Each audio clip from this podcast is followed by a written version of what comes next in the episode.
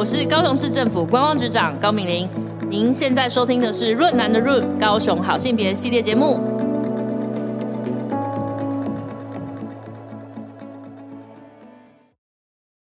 我听到这边就可以知道学姐，我真的想很多。对，你不是一个 最近就是同志议题比较政治正确，然后就开始参与的。没有这种人，其实也蛮多的，尤尤其是一些好死政客哦。嗨，大家好。欢迎收听润男的润，我是润滑一男孩。在每一集节目中，我都会邀请特别来宾来到我的房间，一起讨论性、身体或亲密关系等议题。你准备好了吗？我们要开始喽！欢迎回到润男的润，我是润男。上一集我们从高雄在地的性别运动组织者的观点，跟我们分享了很多他们觉得高雄这几年的变化，还有这个在地的性别议题有哪些。我自己也是觉得说，小时候总是觉得离开家里就要到台北才能够好好做一个男同志，才有办法有自己的生活。但是我最近这几年真的觉得不是这样诶，高雄渐渐的也变成一个大家的选择。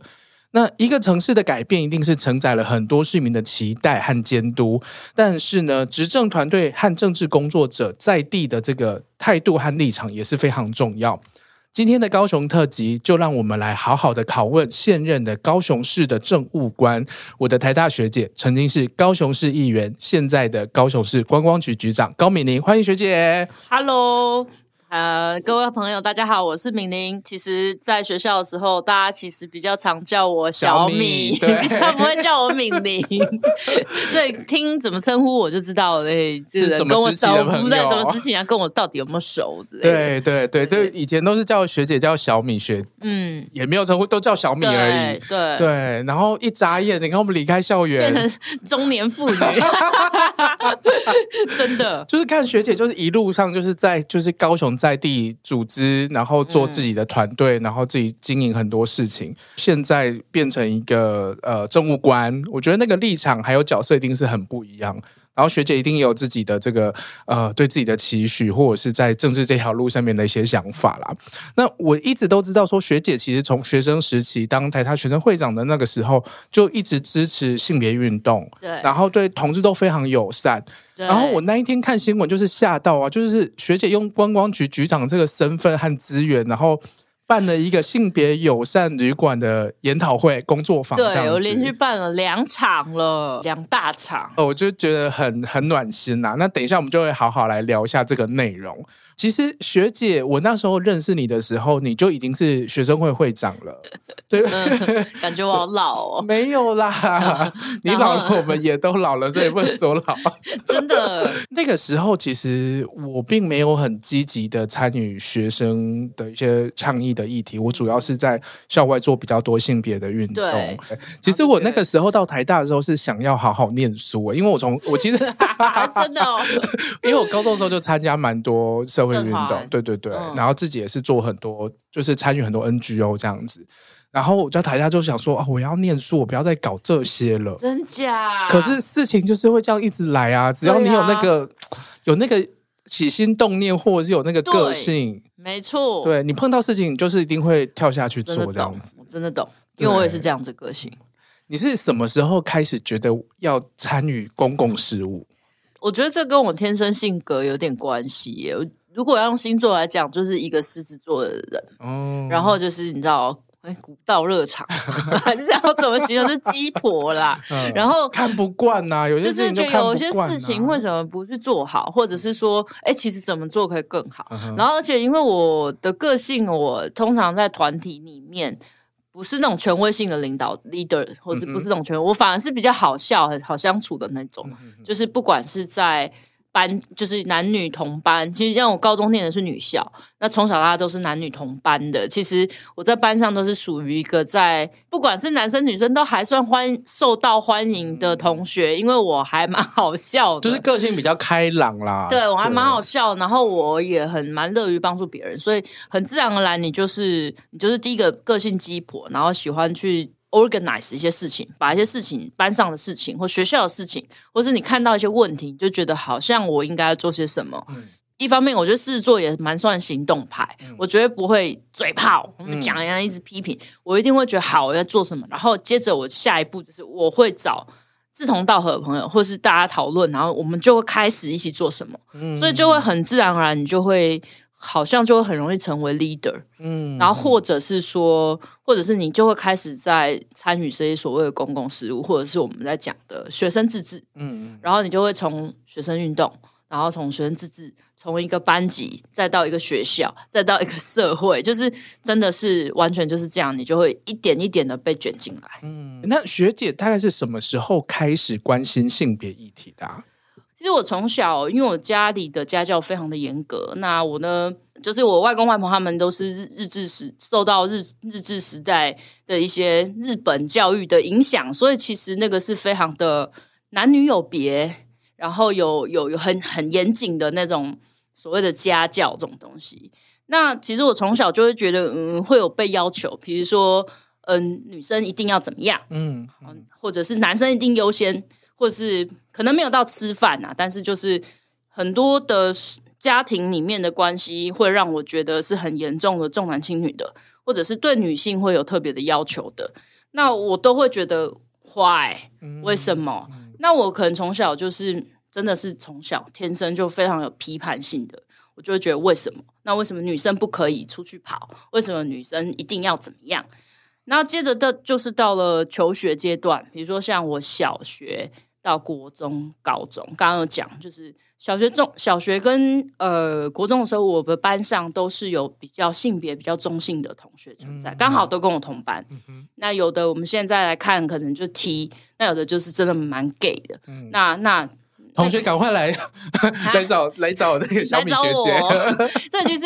尤其是我们现在朋友又多了，然后其实那个性别气质的判断，我们有一定的雷达还算准。嗯那其实，在那个求学的阶段，小时候成长阶段，你就会发现有一一部分是自身的，就是我没有很想要当女生，因为这个社会约定俗成的女生，suppose 在那个刻板的印象跟那个性别的框架，我就一定要怎么样，嗯、这件事情是我很不喜欢的。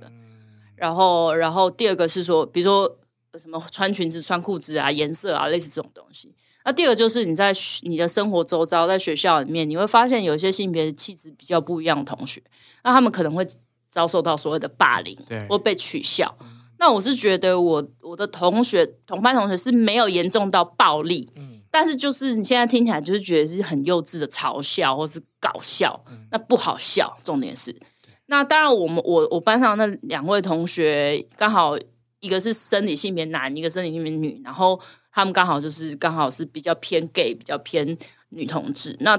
但是他们也在我们的班上还发展出一套自己生存的方式。嗯、那刚好也是我的同学都没有到觉，我觉得啊都没有到非常过分的那种取笑，但是就会让我开始反思这些有关性别的问题。嗯那呃，到了大学之后，其实是因为身边太多的同志朋友，嗯，不管是男同志、女同志，或者是有一些跨性别的朋友。嗯、那我自己，我自己是我在这个成长过程当中，也是因为那个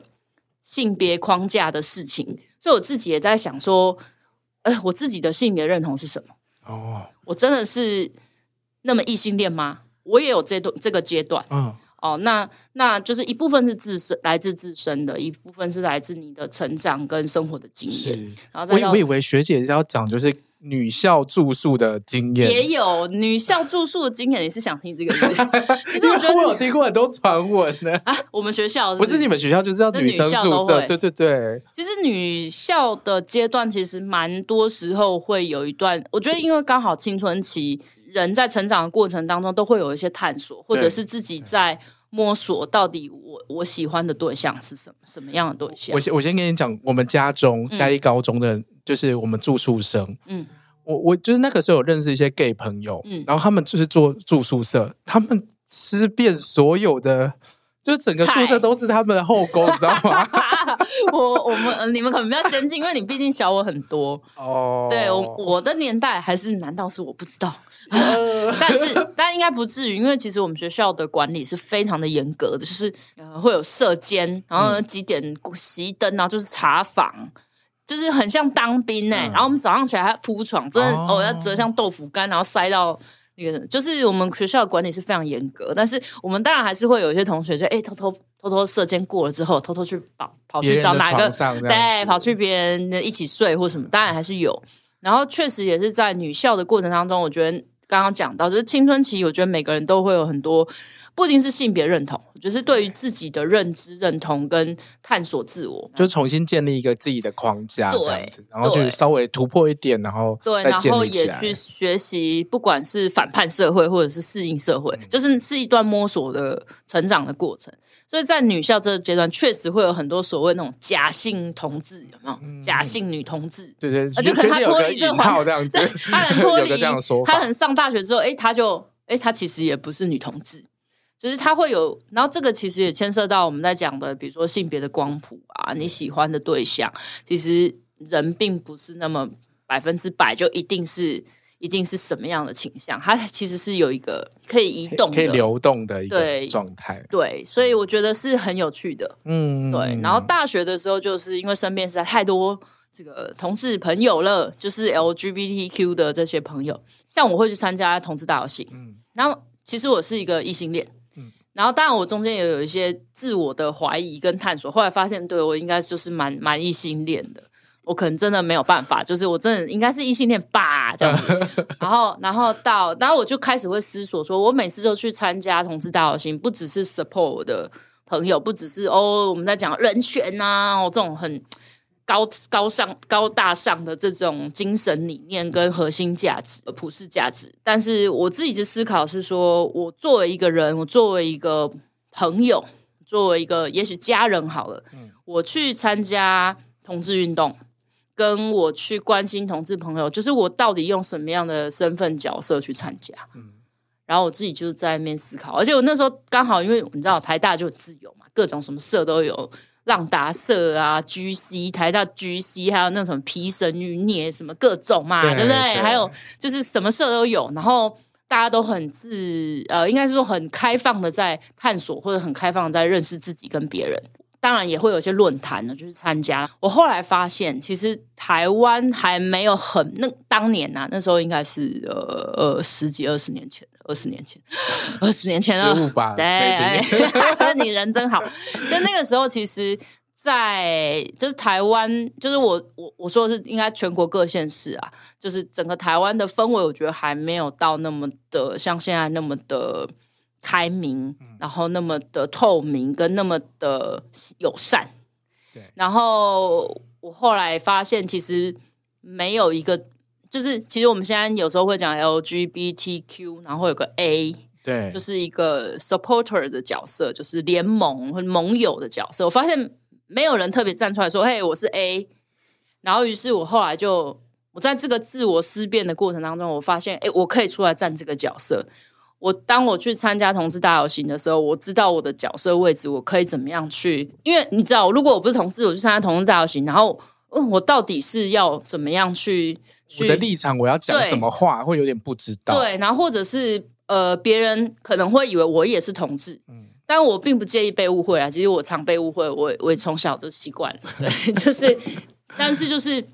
你会觉得我要用什么样的位置跟立场去帮助我在乎的议题，嗯、然后去去不要说帮助啦，应该说共同参与去 push。呃，这个社会能够更进步，能够更用平等的方式，然后去看到每个人的差异，嗯、然后加上，因为我学的是我是昆虫系，我们是学生物的，就觉得这就是 diversity 呀、啊，这个就是自然呐、啊，这哪有什么同同同性恋就是不正常？我觉得很正常啊，因为昆虫里面也会有这种 什么同生物界，对，生物界有太多这种，还有什么同性繁殖都有啊，嗯、所以我我会觉得。是很自然的，然后我找到一个，好像在这个运动当中，或在这一个整个呃性别平等的领域里面，我终于找到了我自己的位置，然后我就开始非常努力的去去为所谓的同志议题或性别平等来发声，这样子。然后，所以二零一零年的时候，那那时候刚好是诶、欸、高雄第一次同志大游行，嗯，然后我那时候因因缘机会回来高雄，然后我也在那一年终于就是得出一个。一些结论呐、啊，然后我就成立了所谓的友善的值 （Friendly Straight），、嗯嗯嗯、对，那 Friendly Straight 就是，但是它就是一个呃，不是一个硬性的组织，刚性的组织，它没有去登记什么的，登记社团法人什么没有啦，因为太忙了没空。但是就是用这样的方式去参与，因为我想要在同志运动当中被同志朋友也看见，有很多异性恋是支持你们的。你还友善的只是学姐弄出来的，哦、你不知道？没有，我现在才把一些事情连起来，因为年代很久远，哦，真的，年代真的有点久远。啊哎，那个时候你已经回来当议员了吗？还没，还没，还没。那时候还还没，嗯，就在准备，也没有，那还还早。我参选是二零一三的事情，反正我就是我就是一个要有 feel，然后要有理想，然后我就会嗯朝着我的理想梦想前进的那种人。然后我就觉得这件事情很重要，因为在那个年代，其实真的会会觉得我身边的同事朋友好辛苦，不被家庭、不被社会接受，你就是会哽咽的那种，因为你会听到他们很多。很多故事，然后或者是被家里赶出来，什么非常非常痛苦，或者是你甚至在你的班上，你就会被各种的不理解，甚至很严重的暴力跟霸凌。是是是，真的是蛮蛮年代久远。总而言之，就是我就这样子一路就 走过来，然后就就用这个方式去去 support 这个议题，或这些这些我们信仰的同样的这一群人，感觉真的很棒哎，就是。就是找到一个位置，然后其实学姐就是一路以来其实都都保持着对人的关怀，不管是什么议题，然后竟然还是组织了这个友善的值。这个这个名词其实对我来说印象是很深刻的。真的吗？对对对，友善词这个这个，我记得我那时候有很多朋友也都是，可能就像说它不是一个组织嘛，所以其实大家都是会这样子，方式在对对对，会宣称或者是觉得说哦，我就是友善的直同志，所以我来参与同志游行这样。我那时候成立这个其实还有两个因素，一个是。其实你知道，但现在来讲都都都还蛮大家蛮可以理解的，就是现在我们台湾都已经同婚合法了，那是只是比较可惜多元成家法案没有过嘛。嗯、那那我要讲就是说，在那个年代，我一直在找找我自己参与同志运动的一种一个位置，或者是我应该怎么去帮忙战斗的那个角色。然后就看了很多那种网络上去查找，然后才发现，哎，有 A 这个这个身份，我好像可以安身立命。然后第二个是。呃，很多人现在已经知道，就是呃，法国的民事结合，嗯、就是类似有点像同居，但是不是啊？就是民事结合，有点像结婚，但又不是结婚的那个，嗯、这里就不讲了。那呃，法国当时是会成立这个，是为了要回应同志社群的需求，但是又迫于比如说天主教跟传统的这些呃宗教势力的的压力，所以后来弄了没办法同婚，但是就弄了一个民事结合，嗯、就。实施了十年之后，发现哎，最多使用这个权利的竟然是异性恋。性那那我当时其实弄这个友善的值，大概有有几个点，就一个是说，其实我会发现台湾的同运早期当然是跟妇运妇女运动弄一起前进，那后来发现同志游行或者是同运，一直就是同志这群朋友一直在叫叫叫，我一直哭喊，然后一直诉求，希望怎样，但是永远是这一群人。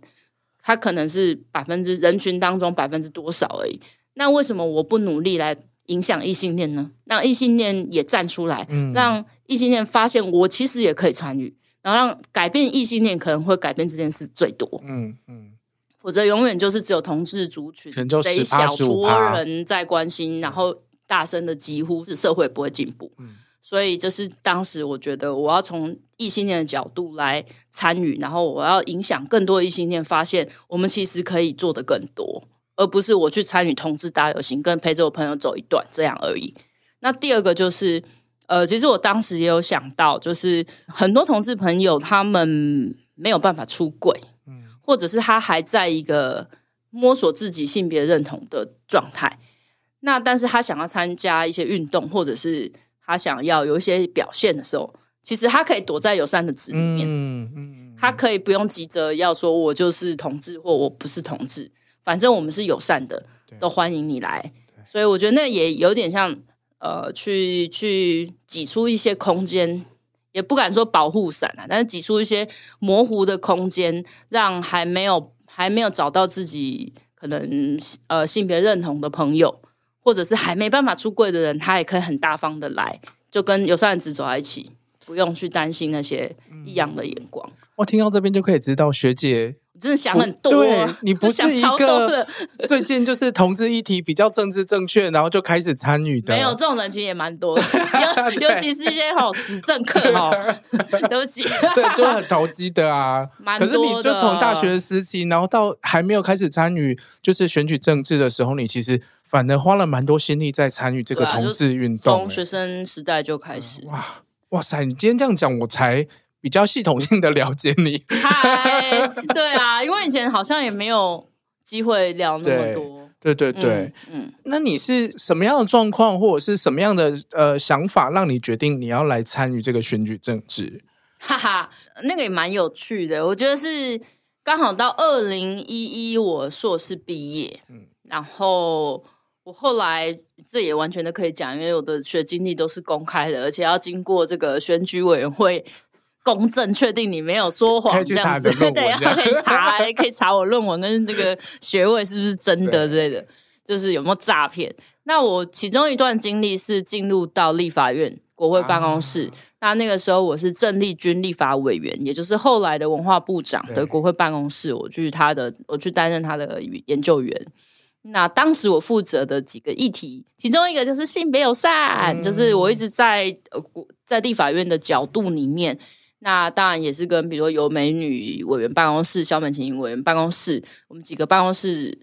都蛮要好的，一起在推这个性别有关的、跟同婚这些相关的多元成家法案等等。那我要讲就是说，呃，到那个时候我都还没有思考说我会从政，嗯、甚至是你记不记得我们以前在念书的时候，大家都会说台大学生会长就是学生政客，然后就是超讨厌，就是为了以后从政的跳板什么。然后我还记得我那时候在当学生，跟我后来变成学生会长，我从来我从来都对这种说法就嗤之以鼻，就是我根本没有想到我以后会从政，我根本就觉得，而且我其实没有很喜欢台湾的政治生态，嗯，就是你你知道，你也你也懂得地方生态就是那样嘛，嗯、婚丧喜庆啊，然后跑跑脱啊，然后什么庄脚啊、黑金啊，什么各种系统、地方派系什么。我就觉得这好像不是我想要从事所谓政治或者是公共事务，我想要去碰触的部分。嗯、然后第二个是说，其实我也是一个生性低调或者喜欢有很多独处跟很宅的人，嗯、我需要很大量的隐私。嗯、学生时代那是学生会长是还好，因为其实还。好，你走在台大，可能也没人认识你，很有可能因为台大人太多。你说我说台大学生会长投票率也不高。对，然后大家想说是谁呀、啊？为什么凭什么代表我？对，对，那台大人就是这样。然后到你真的成为一个公共公众人物，你可能包括你透过选举，然后台湾的政治文化就是会被高度的检验，跟媒体对你可能会有兴趣，所以你基本上没有什么隐私，而且你露脸开始媒体曝光之后，可能你就知名度有一些。然后我觉得这个这些部分是我我没有想象说我真的有一天会从政的。对，那所以讲回来，就是那时候我去国会办公室，我也是担任幕僚的角色，我真的没有想过会参选。然后时间就一直到了将近二零一三那年，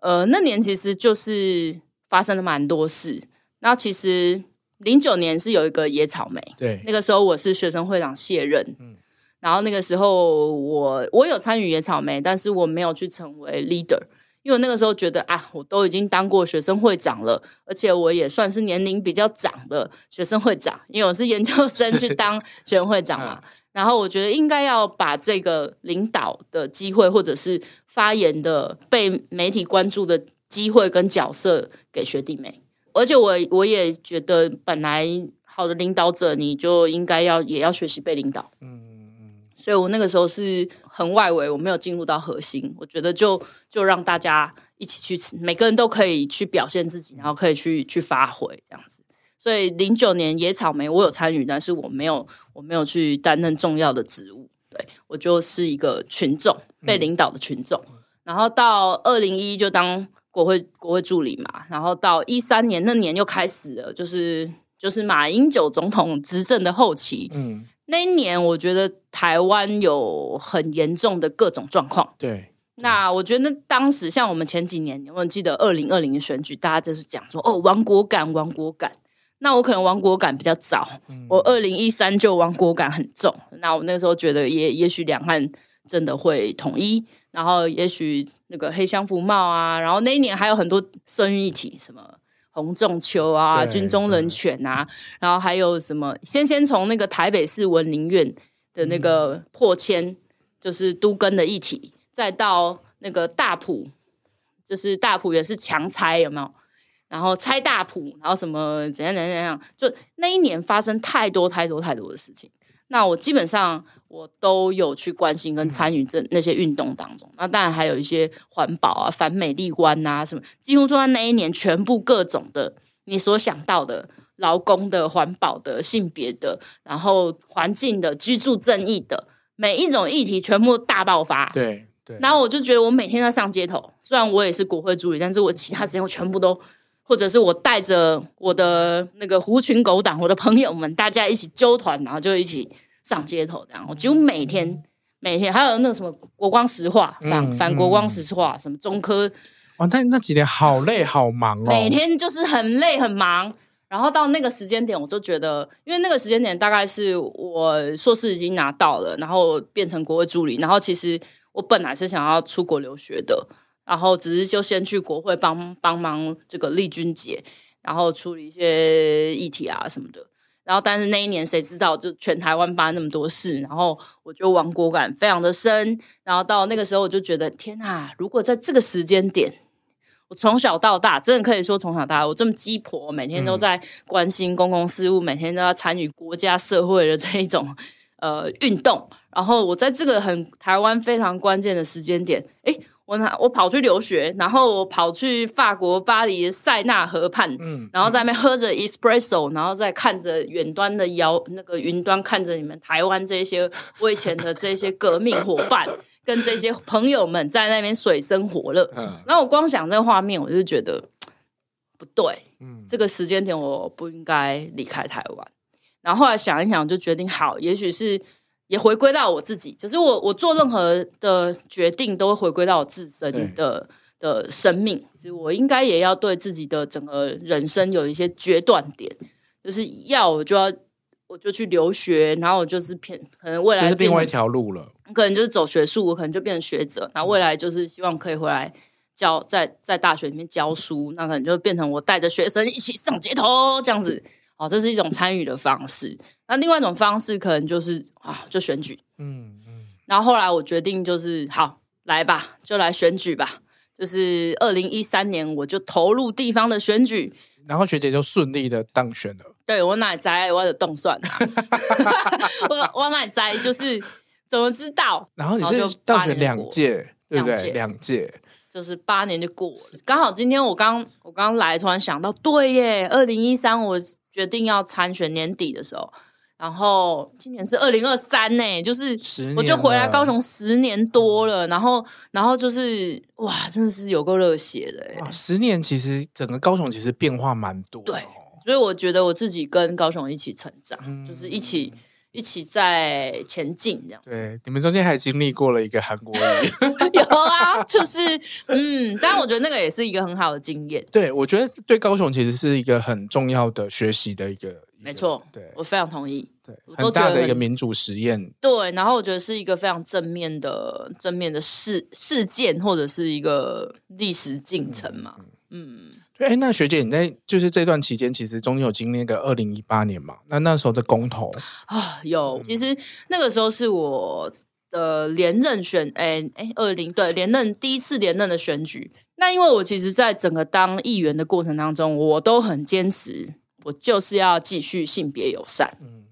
然后当时的先讲前面哦，就是当时当然，比如说像我就跟另外一个男性的议员，其实我们两个都是异性恋。但是我们两个超级支持同志朋友，大概都是我们身边有家人朋友是同志朋友，然后我们希望透过我们的角色为为大家做一点事，然后我们两个就联合咨询，然后后来就高雄市就成为第一个通过伴侣住记的城市，就是我们咨询出来的，然后后面就要求我就在那边，我就一直追着这个一直打打打打打。第二个第二步我就要求你要给我发证书，嗯，因为一开始是不发嘛。就硬要有一个公家政府单位发的，这其实是在一个法律的很有趣的一个模糊，就是法律可能没有规定说一定要发这种东西，不是，就是法律不会认同啊，不会认同同婚嘛，哦、因为没有合法化，但是我就逼你要发一个，他们两个是有伴侣足迹的，嗯、然后而且是在当时还要牵涉到内政部，还要牵涉到户政系统，对对，没有办法去。就连在一起，对，反正就是有点复杂。对，那总而言之，就一步一步，然后我就开始性别友善厕所啊，为什么市政府不能有啊？然后我就开始问一些议题啊，先挖一些坑，然后让 让政府官员跳进去之后，那我就我就会追问，那为什么那为什么同志朋友不能请婚丧假？嗯嗯嗯，我就从每一个角度就开始透过我的咨询去 push。高雄市政府在性别友善这一块，跟对于同志人权这一块可以更进步，就一直 push，一直 push。那当然当中，我有接到非常多同志朋友的服务案件，因为其实有在关心性别这个圈子的朋友，大家都会认识啊，所以大家都会，比如说啊，如果高雄事情，哎，那就找小敏，嗯，所以基本上是这样，所以都会介绍很多。高雄的性别的同志朋友的一些服务案件，是好，比如说他真的就开刀，然后他的他已经跟家里闹翻了，几十年都没回，十几年没回去了，他开刀怎么办？谁能帮他签手术同意书？嗯、然后这些都是真实，我自己也有参与过的案例，嗯，所以就这样一步一步这样子去 push，然后再到二零一八那一年，那在这个过程当中，其实一定我也会被人家。攻击选民的压力，选民的压力。那呃，当年不只是先不讲公投，就是我先讲我的选区。呃，我选区在高雄，然后是南部，所谓的中南部。然后在第二个，我在高雄又是非常属于乡下，就是原高雄县。我的选区很大哦，有冈山、燕巢、桥头、梓官、弥陀、永安。你听到这些，超大欸、基本上就是百分之七十几的台北市的土地，就是我的选区，嗯、超大。那我选区很很很有特色，就是有眷村，然后有农村，有渔村，然后是一个呃非常高龄化，而且是超高龄化，就是社会学上面讲超高龄化的那一种 range，、嗯、就是呃人口年轻人口外移，然后留在地方可能就八九十岁，七七十岁以上的比例非常的高。还有一些城乡的差距或文化差异，真的蛮大的，很不一样啊。然后我就我就在那样的环境之下，其实要支持同志呃人权或者是性平的这些议题，其实会很辛苦。嗯嗯，而且我们自己都会被攻击。对对，比如说我可能只是因为今天咨询了一个同志的东西，好为同志朋友发声，我隔天一大早。早上八点的公祭，比如说在弥陀，这是真实发生的事件，可能就某一个里长，就我就公祭从灵堂出来，然后 然后那里长就这样，哎、欸，你你你，就直接称呼我是你哦，这样子，嗯、然后就说啊，你我跟你讲，哦，就是直接讲说你为什么要这支持什么同志这种东西，然后尬拍音啊，打谁，然后教坏小孩，然后呢，啊一熬就是在讲说，那这个同志朋友。查甫的甲查甫的，查甫的甲查甫的，安尼咩安怎生囝？哦，怎么生小孩？接着啊，死啊，那老爸老母死啊，像被绑到，嗯、这个就是很传统的，就是那如果父母亲死了，谁要帮他就是做那些仪式？哈，那丧殡葬丧葬的仪式，那我就会直接被在当场在大庭广众之下被指着鼻子骂。然后另外还有一些部分，那就很多人就会开始谣传我是女同志，所以我自己为了自己，所以呢，我就一直在关心这个议题，然后就在那边绘声绘影，然后在那边嗯异样眼光这样子，那我都会觉得很好笑，就是呃也不是很好笑，就是觉得啊真的是。还有一段很长的路，嗯，然后第三个是说，当时尤其是二零一八那时候，在我们就讲到公投了，就是在那个公投前前那一段，又刚好是地方选举，一方面我自己要选举，然后一方面当然有些人会为了这几件事情攻击我，为了性平的事情攻击我，然后第三个是说，当时的公投有很多的假资讯。比如说哦，怎么样一那个同志朋友就有一定艾滋病，然后就怎样怎样，就是这种各种，它会散播在各种的赖群里面。对对。那其实，在比较乡下中南部的一些呃乡亲们、长辈们很爱用赖，嗯，非常喜欢用赖群。然后就发现他们的各种我的我的这种地方的群组，很多都会被这种错误的资讯洗版。对。然后我其实我觉得我真的是蛮蛮，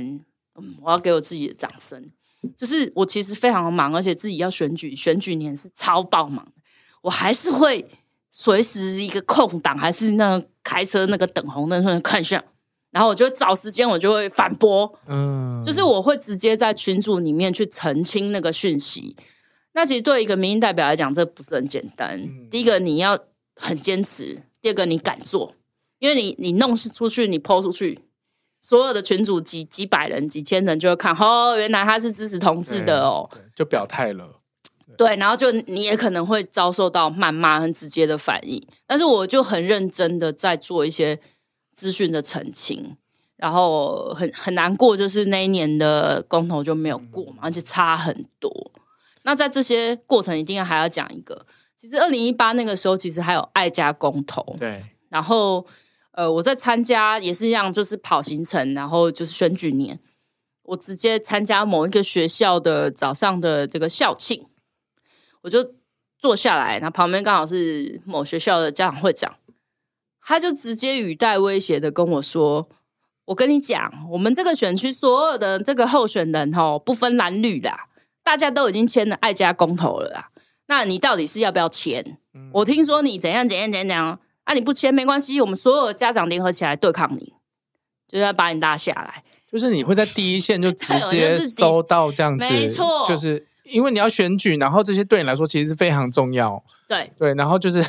哎，我觉得这个一票一票啊，所以很可怕呢。就是跟我觉得那个那个过程，我的我的我的心大概就是都跟我们这些关心性平的，不论你是异性恋还是同志朋友、LGBT 社群，我都跟大家在一起，就是。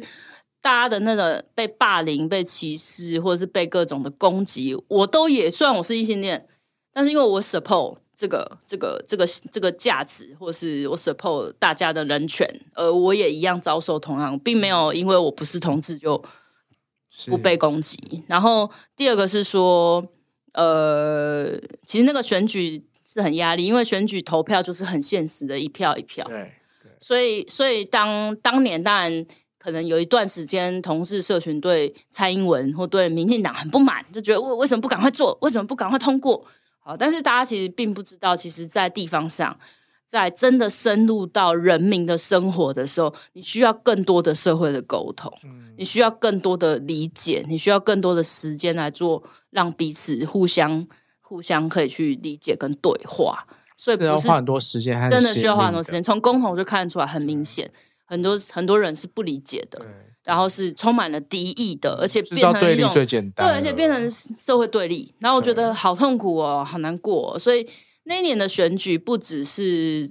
同志的这个公投没有过，那当然我们市长也落选了，就喷雷啊！怎么会这样子哈？那当然大家可能对民进党也有很多不满呐、啊，就觉得换人做做看呐、啊，怎么样？啊，那那大概就是后话，就说后来当然大家发现，呃，怎么来了一个更糟的，看到鬼哦，然后大家就热血，然后就又发挥这个直接民主的力量，嗯、然后换了一个市长，这样。嗯。高雄是一个阳光、热情、有海、有沙滩，而且非常舒服自在的美好城市。我是观光局长高敏玲，欢迎全台湾不全世界的 LGBTQ 的朋友们都来高雄玩。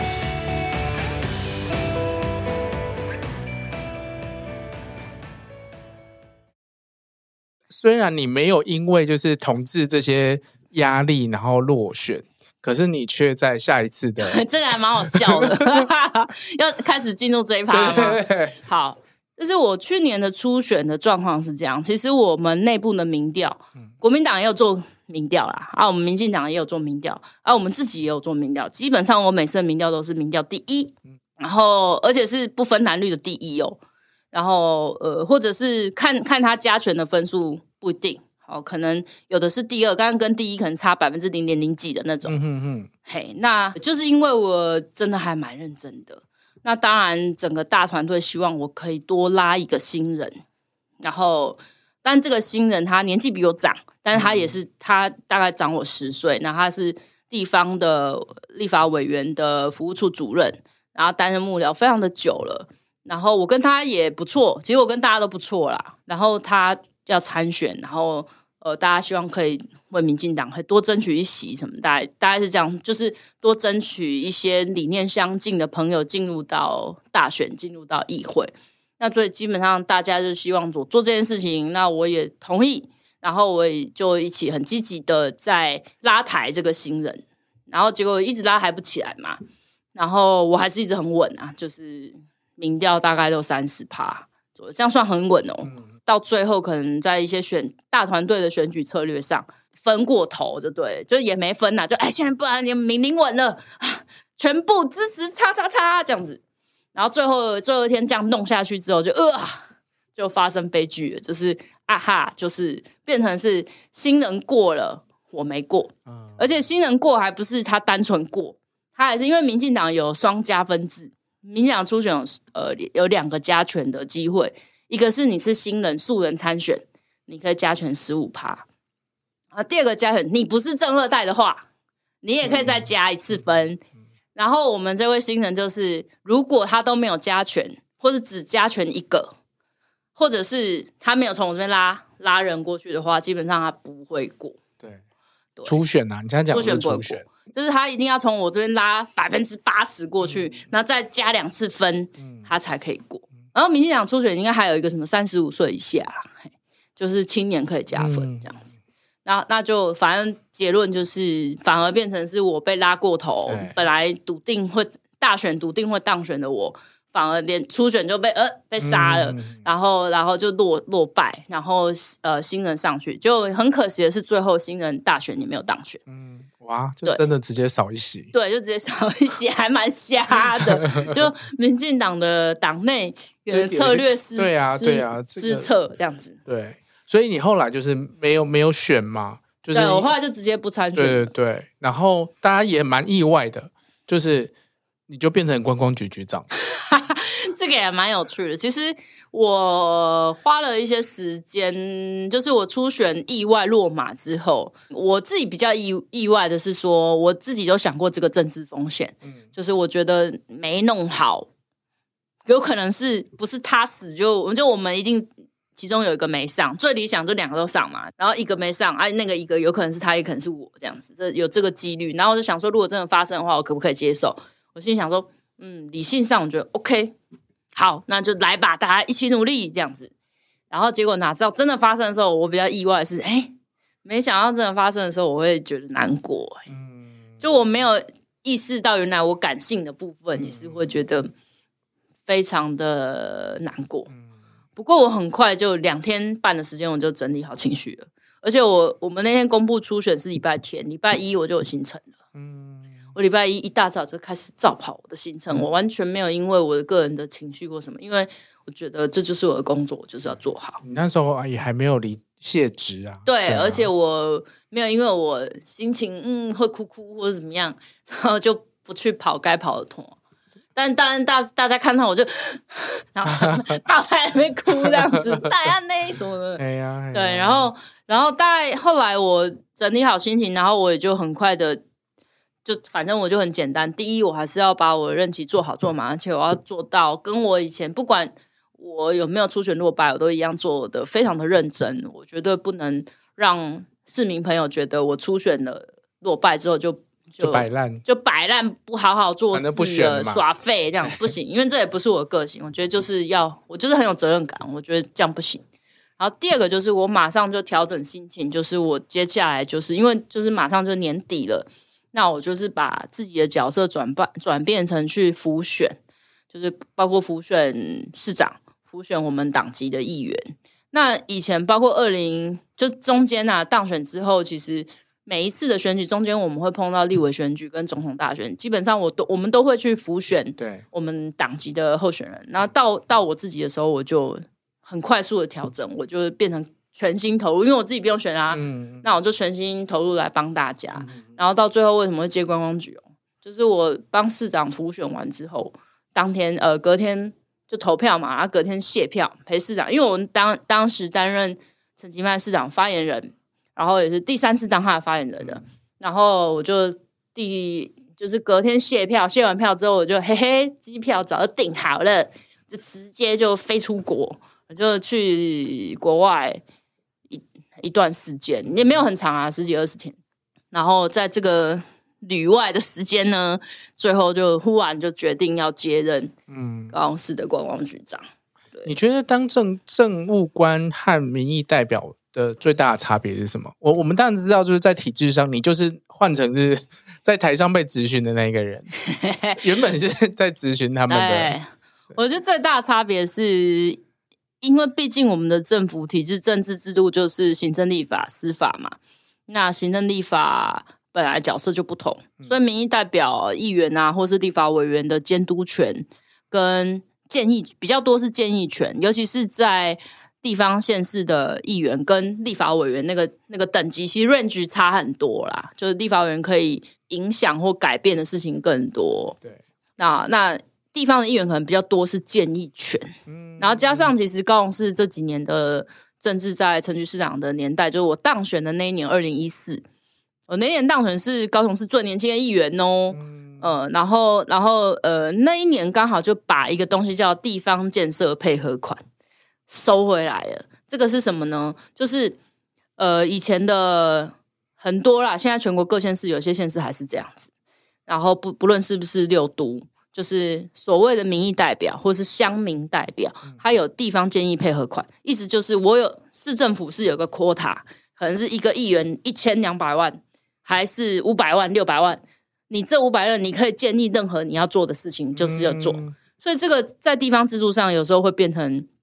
也会变成地方生态的不健康，因为我就钱这个资源要给谁做？对，我就专门做我庄脚家，虽然这个对地方没有帮助，但我就我我坐在他家他弄一个排水沟，这样他就会继续支持我。再来还有很多的就是回扣，嗯，我就固定那几个包商厂商，我们就讲好，然后报什么多少账，回收多少，所以这个就是一些比较黑暗面呢、啊。那在我们当选那一年，刚好陈局市长就把这个东西收回来了，所以议员就是真的就是纯比较建议权，比较没有没有办法搞东搞西的，比较比较困难。到现在，其实呃，我觉得当民意代表跟政务官最大的差别就是，议员的话比较多是建议权，然后真的要做什么事情呢？其实你还是要透过行政单位来处理，或者是行政单位愿意，比如说市政府的各局处，或是甚至区公所。哦，大家愿意依照你的建议，或者是你的施压之类的，哈，不管，就是依照你的想法去把东西执行出来，做一些提升跟改善，就是真的可以做的事情也是不一样的。对，那应该说政务官那个完成度是不一样的。对，那如果你在行政部门，在政府单位的话，基本上你可以直接自己去做这件事。嗯，呃，一个是我被动，我建议，然后我被动希望这件事有人来做，政府部门可以来重视。但是如果你是政务官进入到行政部门哈，就是我自己直接来做这件事，那反而是议员会建议我说：“哎，你怎样做可以更好啊？或者是你这样做是不对的啊？你这样是浪费预算，或者哎，你这个预算不够。其实未来应该市政府要编更多的预算来给你们这个部门、你们这个局，类似这样。所以我觉得对我来讲，就是在角色上是有一点不同，但是以我自己个人的。感受上，我觉得是没有很大的差异。嗯，因为我在担任议员的时候，我也是属于做事型的。嗯嗯对，所以我觉得就是换个角角角色做事。哦，嗯，就刚刚学姐其实有聊到说，就是反正不管是议员的角色，或者是政务官的角色、观光局长的角色，你都是想要做事情嘛。你的个性一直以来就是这样子。然后，这就是啊，你今年才。接任这个观光局局长，去年底十二月二十五号 圣诞节。对，然后其实很快也性别的这个呃概念落实在观光局局长这个身份的时候，你可以做的事情，你马上就在很早期就规划要做这个了吗？就是你做这个性别友善的，是，对 就是因为我其实刚刚前面有讲到，我觉得在什么角色位置来讲。尤其是我们有在参加社运的人，嗯、对我来讲，那都是战斗位置的不同。嗯，今天每个位置你都可以发挥你的影响力，你都可以去把事情或是把这个环境 push 到你认为应该正确的方向。你可以为这个方向做你的理念做一些事，不论你是什么角色。然后，所以我担任观光局长之后，我就在思考，我很重视的性别友善，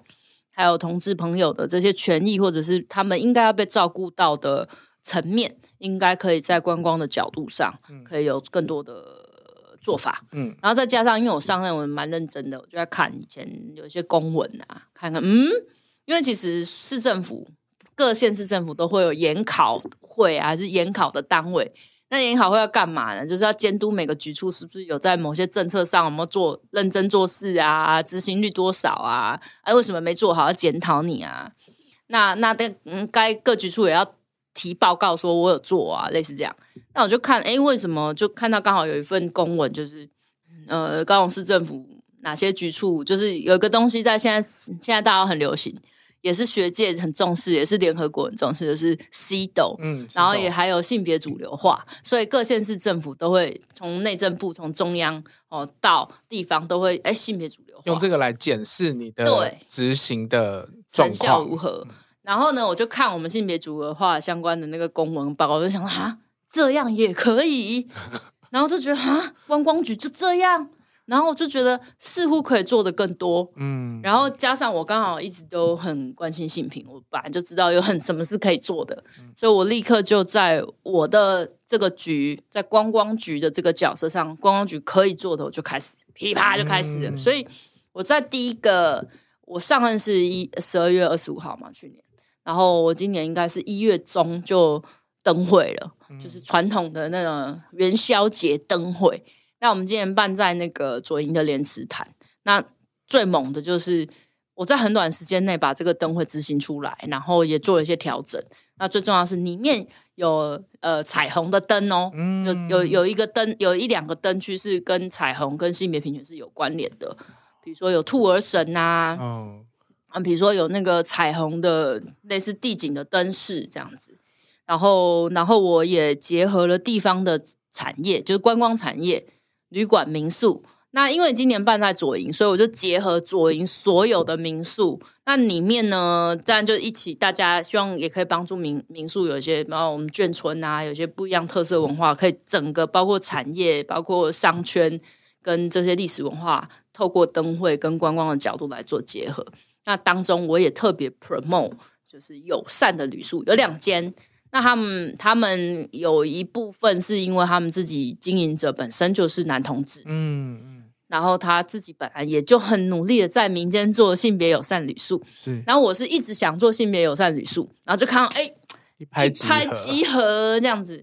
然后我从今年的第一个就是才从一月就开始有一些性别的东西，然后当然也透过这个这个我就开始做，其实以前也有做啊，以前的观光局也有做彩虹，就是友善的游程。就是到高雄哪里是友善的，嗯，但是以我的角度，因为我可能关心性别跟关心同志族群比较深入，我就会觉得那个太浅了，嗯，不够，所以，所以我有再重新再规划一些彩虹或者是性别友善的游程。那第三个就是比较比较进步一点，就是我正在努力，像刚刚前面有有讲到说，哎，你怎么办了两次的这个座谈会啊、论坛这种？那我觉得很重要的，就是因为观光局主管的呃一些领域，就就是其中一个部分就是饭店、旅馆跟民宿，我们是主管单位。嗯、那我是主管单位，我当然就可以去推我想要推的政策方向。比如说像今年我就推了三大政策方向，好，第一个是性别友善旅宿，第二个是环保永续旅游，所以旅宿业也要大家也要。从旅宿业开始做，然后第三个可能是穆斯林友善这样子，嗯、那这也是要接到我们未来的旅游移工。跟旅游市场，是东南亚旅游市场这样。然后呃，所以第一块我就开始就跟工会，给他们灌输一些观念呐、啊，哦、嗯，然后再哎发现嗯也可以有机会沟通，然后再加上我觉得还有一个契也不算契机，就是一个。呃，比较方便推动的原因，就是因为同婚合法化，嗯嗯嗯，就已经合法了，所以在推动这件事情上，大家会比较能认为说它是一个正确的方向，是，是会比我们以前在推伴侣助记还来的容易一些，嗯，嗯，然后加上观光本来就是一个比较 open minded，你要有外国文化，你要接触不一样的人，不一样的饮食。所以在观光这个角度，我觉得它是一个包容性，而且是触角可以最最打开的。所以我就开始推。那我也很感谢，就是我们很多的旅宿业业者、工会、饭店、民宿老的老板或管理者，他们还蛮多都有的是陌生，不太确定。嗯、不知道，有一些迟疑，然后我就开始办这个座谈会，说说明会。一开始第一次他们会提出很多疑问，或是你会觉得听起来比较像质疑的疑问，嗯，到第二次就觉得，哎，他们会在讨论说，哎呦，那我怎么饭店里面，我怎么可以去让我的饭店或者让我的旅馆可以有性别友善的厕所？他们开始，就我们真的很务实的在做一些调整。对，那那从观光局的角度来说，什么样是叫做性别友善的旅馆呢？呃，其实蛮多的诶，其实像我们在这几次办的这个座谈会，我们有邀请专家学者，邀请同志社群的朋友，包括呃订房平台，比如说像那种全球知名的 Booking.com，还是什么 Expedia，这甚至 Airbnb 这样子的系统。那请大家来分享，这样。那其实怎么样叫做一个性别友善的旅宿？其实从第一个，你在比如说我在订房的过程当中，我是不是就表单一定是男跟女？嗯，性别的部分要怎么填写？还有称谓。然后到我进到饭店，我在 check in 的时候，你对我的接待跟服务是不是很异性恋思维？对，或者是你应该要有，就是更。更符合就是大家多元样貌的这些服务，对，或者是你就用一种很开放的方式说：“哎，您好，欢迎您来，喜嗯、呃，您喜喜欢我怎么称呼您比较好呢？嗯，这样就好，你也不用去设想他到底是男生还是女生，哎，还是跨性别吗？还是什么的？那有时候讲错反而会让人家很不舒服，嗯、或者是比如说像有些饭店，它可能里面会有呃那个那叫什么睡衣，一套男生一套女生。”或者是当有一对，然后有小孩进驻的时候，他们就问：“哎呀，妈妈嘞？”嗯嗯嗯啊，就两个爸爸，对，你懂吗？嗯、所以在光是在服务上，然后在空间的设计上，跟在呃，包括这家旅馆饭店，他对自己内部的员工的的的培力，跟就是性平知识的养养成跟认知是要有的。就像我，我在观光局，我开始要推性别友善的时候，我也觉得他们，哎，我们伙伴，我们的观光局同仁会不会？有一种啊，因为长官说要做好，我赶快做来应付他。我、嗯、因为研考会会研考，我们赶快来应付他，或者是你单应付做出来的东西，其实会看得出来。对对对，如果你很在乎这件事，嗯、你可以做到的程度跟某些细节，其实是很容易被检验或观察到的。那我会觉得我们伙伴有一些就会诶，对这个议题其实是知道啊，合法化啊，也觉得很重要哦，就是有同志朋友啊，但是真的要怎么样去让他们知道可以落实到我们的政策，有哪些事情可以做？对，以及我我真的看见大家，嗯、而不是我知道，嗯、而是我真的看见了，是正确的口号而已。对，然后我就发现我们的伙伴也慢慢慢慢在我们这几次的我办的这个那个两次的座谈会。然后也在这个过程当中 empower，就我也在 empower 我们观光局 同仁啦，嗯、让他们更加了了解同志朋友，然后更加了解为什么性别友善是重要的。然后性别友善也不是只针对同志社群，是对所有的性别都是要友善的。其实也对异性恋来说是一个更错更更开放的哺乳的环境，对对对，对或者是呃爸爸照顾小女孩要去上厕所，或者是一个妈妈照顾。老爸爸要去上厕所，嗯、那他到底要去男厕还是女厕？对对，类似这样的东西。所以，所以怎么样是一个性别友善的厕所？其实它有很多的呃项目可以去检验。那我现在正在做的事情，就是很努力的把这些检验，应该说去呃验证或。认证的这些机制跟项目，想办法要把它变成量化，然后想办法，就有一部分是直性的，比如说服务的感受啊，这种那一部分是量化，你必须要有一些呃检检视的标准，是你要先把标准先定出来，然后第二个就是要想办法制度化，嗯，那制度化之后再来就是我们的认证的机制，比如说通过我拿起香港像。我观光局就会给你贴一个性别友善的、嗯、的认证，你就会我就会帮你 promote，会帮你行销，我会帮你去广告。那同时我也会直接就是在你门口就贴一个贴纸。那当然有一个最简单的方式，就是进到你的民宿或者你的旅馆，是不是在柜台或者是在很明显的地方就可以看到有彩虹旗，嗯、或者是有。性别友善的这些标示是是来显示，这就是一个非常重视性别友善的空间。我觉得从局长这边 不要讲讲局长，叫小米学姐。从这边开始，就是从一个比较制度性的层面去理解什么是性别友善，跟我们男同志吼很不一样，完全不一样。因为有的时候我跟跟就是朋友在聊说性别友善呃旅社大概是什么样子，嗯嗯嗯，然后因为这几年啊，其实我必须说啊，嗯、有一些呃，比如说像青年旅社，在男同志是很很红的，嗯，嗯，嗯，因为他们会有一整层，就是这一层可能都是给。男同志去，嗯、然后就会发生很多事情。我懂，我懂。对，就是大家、最近还看了一个 BL 剧，等下跟你说。好，对，所以在男同志的想象，就是最近在社群里面大家讨论的这个友善，可能就是来自于说，哦，其实他有给一个空间，然后让大家去可能交朋友。对对对对对，这个也是其中一个部分。对对对，然后他。交的朋友可能是会做很多事情，晚上会做很多事情。对，可是没想到，其实性别友善宿舍它可以被完成、被关注到的这个层面是非常非常多的。我觉得是。对，然后我知道现在就是观光局这边有一个网页嘛，对，就是就有把就是下列了，它好像印象中是三十五间这个性别友善宿舍。可是我猜不是宿舍，我一直讲宿舍。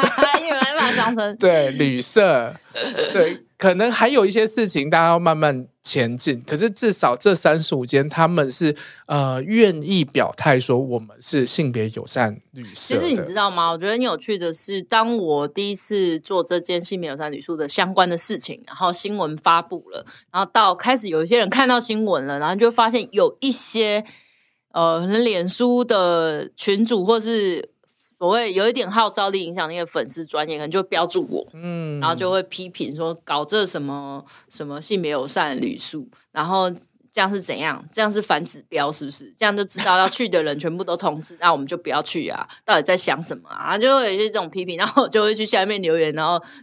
讲出一份道理，嗯、就会去论述，就 去沟通啦，对啊，去沟通，然后后来可能大家也诶在我解释之后，好像应该是有一些理解。嗯，其实像现在在 Google 你找旅宿，他们其实你也可以自己标你是 LGBT friendly 的，没错。对啊，其实我我觉得有一个角色不一样，就是比如说像我们透过 Airbnb 或者是 Booking.com，他们本来就是会针对性别友善，他们本来他们的那平台系统，他们自己就会去检视。然后他们也会自己在那个平台上面去标注，但是我觉得那个毕竟是民间的一种。但是如果今天是政府单位去认证你是一个友善的空间，那我觉得那个效益或者是说消费者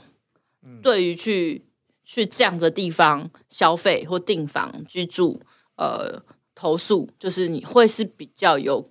保障的，或是感觉到安全的。我觉得学姐学姐，你可以派我为秘密客，哎，哎，好，太好了！我就每个礼拜都来高雄住一间，有三十五间可以住。然后你可以帮我测试啊，嗯，我很认真的，因为我一直在想说，像我们那天最近，我就跟跟这些在弄这些性，我我呃，应该说第一阶段今年度我努力要做，先先做性别友善标章，嗯、先先把我们看感觉，我们先筛选过，我们会有一些项目去去。检视，然后我们也会协助这些旅宿业者想办法去让它更友善。哦、然后第二阶段是我希望到呃明年度的我的我自己的进度啦，我的计划是希望能够找专家学者、同事社群，然后还有一些呃就产官学，然后大家一起来想办法把它制度化。嗯，然后因为其实你知道为什么？我觉得其实不难，难也不难，难的地方是全台湾没有人做这个，嗯，政府机关没有。哦，然后第二个是，因为没有人做就困难嘛。第二个困难点就是，其实因为没有人做，所以我们其实要有很多时间在摸索。对，然后再来就是，到底实际上的的帮助会不会呃让同志朋友感受到那个是有效的？嗯，我觉得这个也还蛮重要。我觉得这个非常期待，然后我很乐意，就是 来当一个。然后我们最近讨论，就是想说，哎对，我应该来煮一下，像米其林啊，嗯、米其林不是有秘密客嘛？对啊，对啊。那我就是想说，我到时候应该要组织一些呃同志朋友，跟很很一直在性别领域的这些朋友，好、哦，这性别运动里面的这些朋友，做妇运的也可以啊，他就是透过女性的观点来看呐、啊，然后就来看到底怎么样是友善不友善，然后。故意测试一些问题，嗯、弄一些状况，然后来看陷阱啊，堕陷阱，然后会很像那个网络上不是有那个叫什么社会实验啊？有些国外的有一些 YouTuber 或什么，他就会故意做一个情况剧，然后来测试路人的反应，对，有没有？那我觉得也蛮有趣的。我们就可以设计一些情况，他会说我们是朋友，还是会就是。给我们什么两张单人床，还是一张双人床？有，其实我觉得我这两次办的那个讲讲座或者分享会，就都还蛮精彩的，因为有有这个领域的专家学者，然后也有运动者，嗯，然后也有自己本身就同志朋友，对，然后也有同志组成家庭的，有小孩的，嗯。然后也有所谓的订房平台跟旅宿业，他们自己已经在做的。那或者是像有一些国际的品牌，比如说某某大饭店，它不是台湾的品牌，它是 international 的国际大牌子的饭店，Marriott 这一种。哎，对，哎，你怎么那么专业？就比如说像万豪，他们自己本身在他们整个体系，全球都会有一致性的某些标准要做到所谓的性别友善。那我可能就会邀请他们来，一定是派我去检查，因为我是 Marriott 的白金会员。啊、好，然后反正总而言之，就是我有请业者、请这些使用者、消费者、跟同志社群、跟我们学者、跟我们自己在政府单位的人来做交流分享。大家其实会分享很多国外的案例，嗯，或者是自己在经营上的问题，或者是呃同志家庭带着小孩去遇到的居住，就是住旅馆遇到的各种问题，其实都会被拿出来讨论。然后我觉得是很有意思，嗯、然后所以我们大家都很有共识，就是好来搞一下，到时候再来住秘密客，一间一间去住。好，我超爱住。其实这也会很像我们观光局在做的，你知道，我们其实也会针对就是违法日租套房，啊、其实我们都会去稽查。Okay 然后稽查除了一种来源就两种，哎，这现在跟大家讲，就是一种就是民众检举，然后就写信来还是打电话来检举哦。那第二种就是我们自己会上订房平台上，哎，这个怪怪的，这个应该是非法日租，嗯、然后我们就会找一个不定期的时间，我们就去稽查，嗯、所以就会很像我们现在做的业务，就是、嗯、我们就是本来就在稽查了嘛，那只是现在不是用稽查，我们每次去秘密课去检视你到底有没有符合，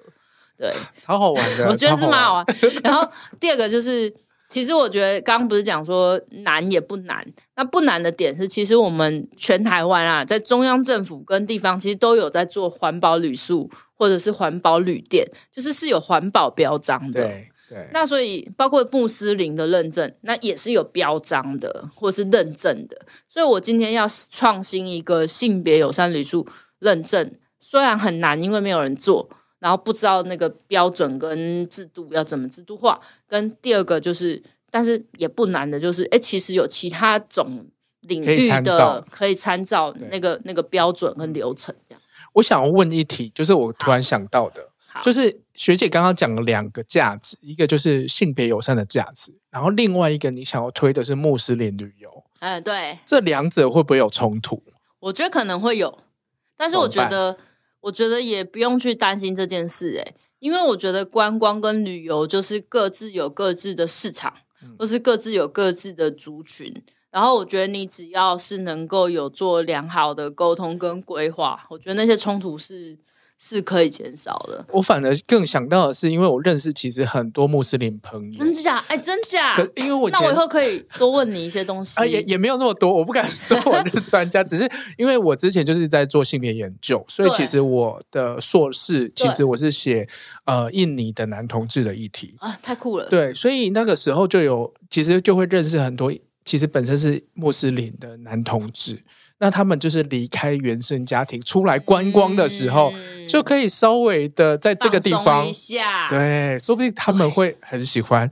我觉得因为时间的关系，我们没有办法把我们访问问题都聊完，没问题，因为学姐太会聊了。对，然后太多了。可是我觉得，其实就像我们刚刚听到这些内容，就已经知道说，我们高雄是有一个很在乎性别议题，然后。实际上就是把这些性别的概念、性别的理念实践在他的这个呃权责，他可以做的事情上面，然后他的确也开始有一些效果产生了。嗯、那我也会把就是这一次的这个三十五间的友善的这个旅社，就放在我们节目的 show note，因为十一月底就是同志游行啊。我跟你讲一个超精彩，先预告就是。呃，我是我是十月底要去泰国，到十一月初去泰国，就是推介高雄的观光，然后同时也要推介高雄的友善，性别友善。嗯、然后第二个是什么呢？就是十一月的我们高雄同志大游行，这一次我已经跟大家讲好了，嘿，观光局大家要上街头，哦哇哦。然后第二个是除了我们自己局内的同，我们没有强制规定呐、啊，我就希望大家可以。呃，有有兴趣有时间就跟着我局长一起上街头。最重要的是，我要把我们的这些观光旅宿业的工协会，嗯，这些所谓隶属定啊，